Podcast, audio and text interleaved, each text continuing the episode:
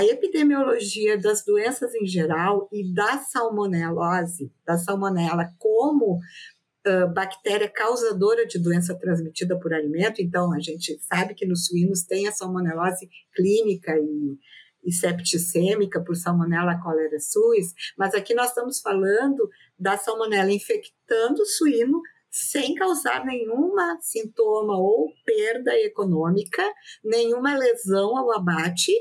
mas a bactéria estando lá contaminando primeiro a carcaça e depois o produto produzido a partir daquela, daquela matéria-prima e chegando ao consumidor, né? Então, essa, esse, uh, essa cadeia é muito complexa. Ela é até mais complexa aqui na carne de frango, porque, claro, né, o suíno tem um ciclo maior.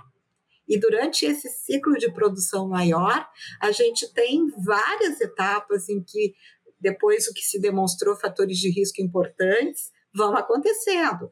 Troca, alojamento em novas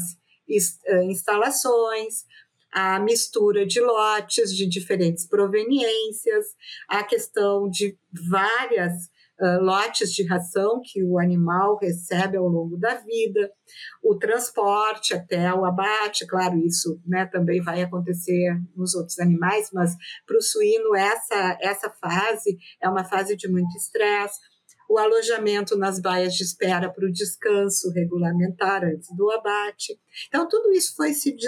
foi, se uh, foi uh, causa essa, esse, essa cadeia epidemiológica de ficar muito complexa.